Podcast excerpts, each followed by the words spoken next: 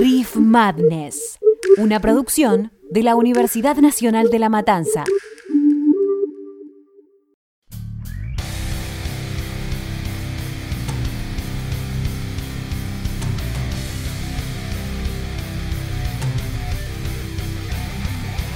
Sean bienvenidos y bienvenidas al séptimo episodio de Riff Madness Maníacos, el podcast donde hablamos del metal en sus distintas ramas y categorías y, en definitiva, expresamos nuestro amor por el género musical. En esta ocasión, indagaremos en uno de los tópicos más controversiales del género, uno con tanta obscuridad, sutileza y secretismo que te lo podés perder completamente si no prestas atención. El bajo. Ahora, hablando en serio, los memes de los bajistas siendo poco valorados en el metal son literalmente incontables. Casi todos los de la comunidad se burlaron de ello, incluso más que de los bajistas en sí. Y más allá de la risa, gente, sí, es cierto. El bajo es comúnmente poco utilizado en el metal y es una verdadera oportunidad perdida.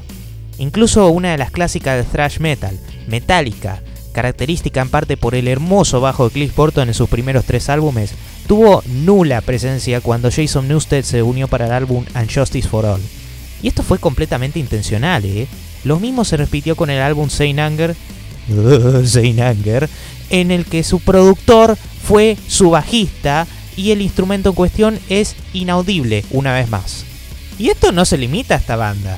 El metalcore, más allá de que es un género que me gusta, en general es culpable de esto, bastante, con cantantes bajistas que más parece que tienen el instrumento como un adorno que como algo esencial, ya que al menos en sus álbumes de estudio, los shows en vivo pueden y suelen variar, son en el mejor de los casos muy esclizados por la guitarra y en el peor de los casos literalmente inaudibles.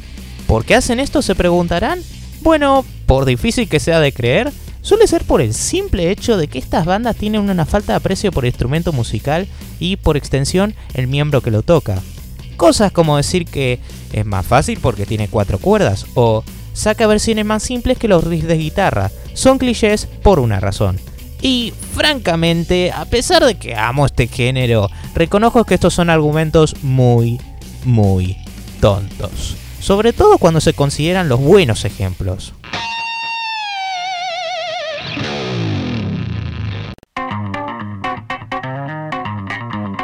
Empecemos grande, muy grande, con un bajista simplemente legendario. Puede que la estés tirando un poco con la definición de metal, pero me refiero a Les Claypool de la banda Primus.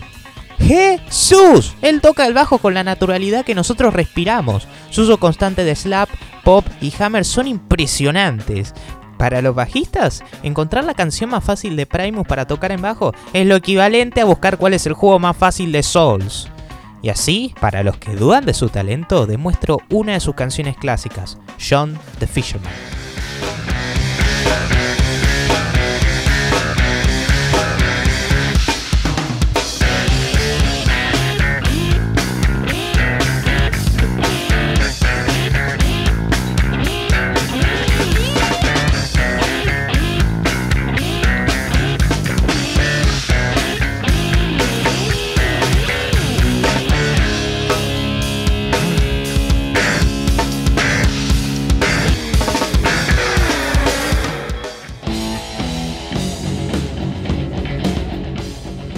Y claro, ¿cómo puedo hablar de bajos en el metal y no hablar de Steve Harris, la cara de la banda Iron Maiden? No solo fue el bajista desde el comienzo, y lo sigue siendo, y es el miembro más consistente, sino que es uno de los compositores también. Dickinson será el frontman, pero Harris es uno de los cerebros detrás de todo. Esto sin mencionar su envidiable calidad detrás del instrumento no necesariamente porque toma protagonismo entero, sino por cómo es capaz de seguir excelentemente a las guitarras y agregar sus elementos músicos propios. Y para exhibirlo, presento uno de sus temas icónicos, The Angel and the Gap.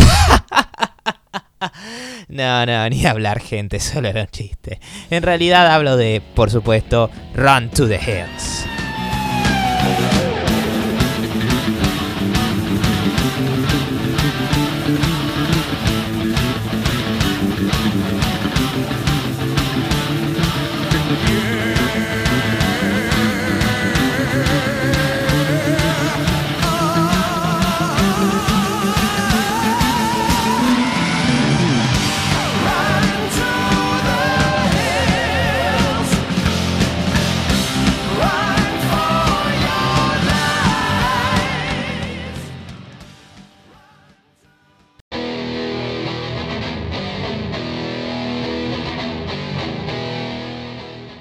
Ahora sigamos con... ¿Pero qué es esto? ¡Ah! ¿Qué clase de argumento es este? ¡Loco! ¡Rompiste mi puerta! ¿No vas a decir nada? Sí, que está diciendo cualquier cosa. Bueno, gente, les presento a Juan. Es... es Juan. ¿Cómo se supone que pensás darle valor a los bajistas en general solo concentrándote en los absolutos mejores y en lo de la vieja escuela nada más? Mm, ¿Sabes qué? Es un buen razonamiento, ¿eh? Y no pienso parar hasta aquí. Espera, ¿me estás dando la razón? Sí, tenés buenos puntos. Wow. Qué inesperado. Ajá. Ahora, con eso dicho, ¡ándate de mi casa! Hello, darkness, my old friend. I've come to talk with you again. Disculpen ese accidente, pero tiene razón. Pongámonos un toque más modernos, al menos un poco. Prosigamos con una banda definitivamente más pesada, Modbane. Este cuarteto, caracterizado en parte por los gritos de Chad Gray y la percusión de Matthew McDonald, creo que lo dije bien, tomó al mundo por sorpresa con su maquillaje raro, combinado con su intensidad en el álbum de debut LD50 o LD50.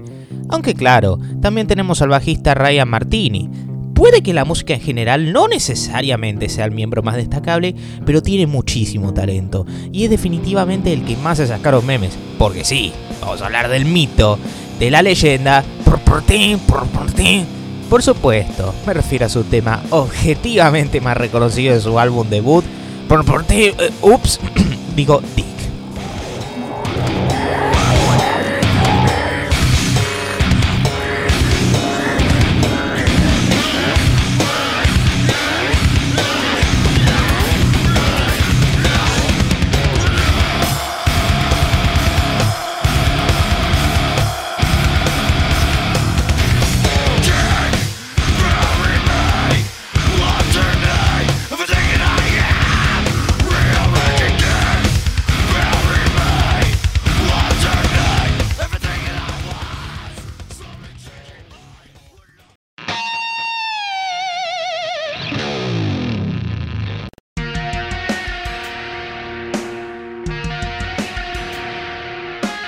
Prosigamos con otra banda metalera, Trivium, en su álbum de este año, What the Dead Men Say. Su bajista, Paolo Gregoleto, normalmente hace un trabajo decente en seguir al guitarrista y mantener el ritmo, sin necesariamente destacarse como anteriormente se mencionó. Pero en uno de sus singles de este álbum, Bleeding to Me, Paolo está en el frente con el sonido grueso, inmensamente satisfactorio de su instrumento de cuatro cuerdas y el resto de los miembros que le siguen el paso. Es una canción excelente y una de las más únicas del grupo en sus últimos años.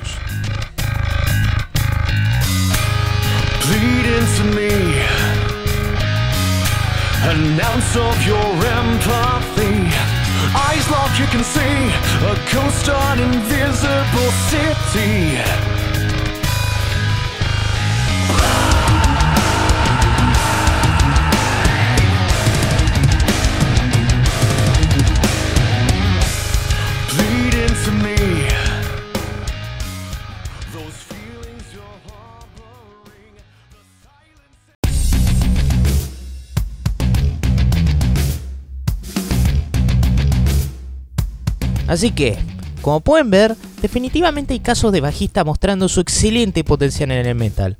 ¿Por qué no vemos esto más seguido?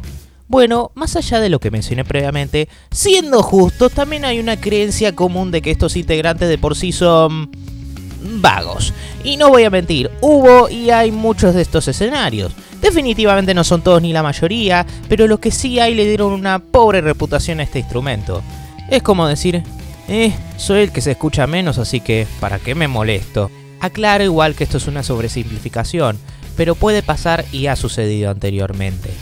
No obstante, eso no quita que los buenos ejemplos definitivamente dejan una marca positiva y sirven como una satisfactoria respuesta al estereotipo.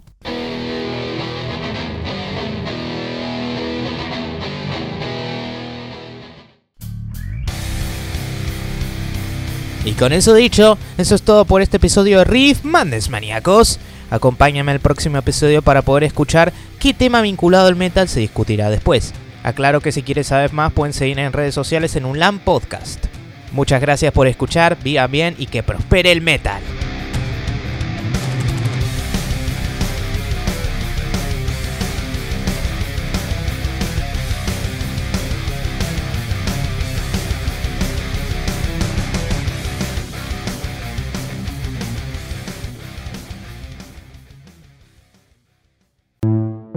Escuchaste un podcast del Taller de Producción y Administración en Medios de la Universidad Nacional de La Matanza.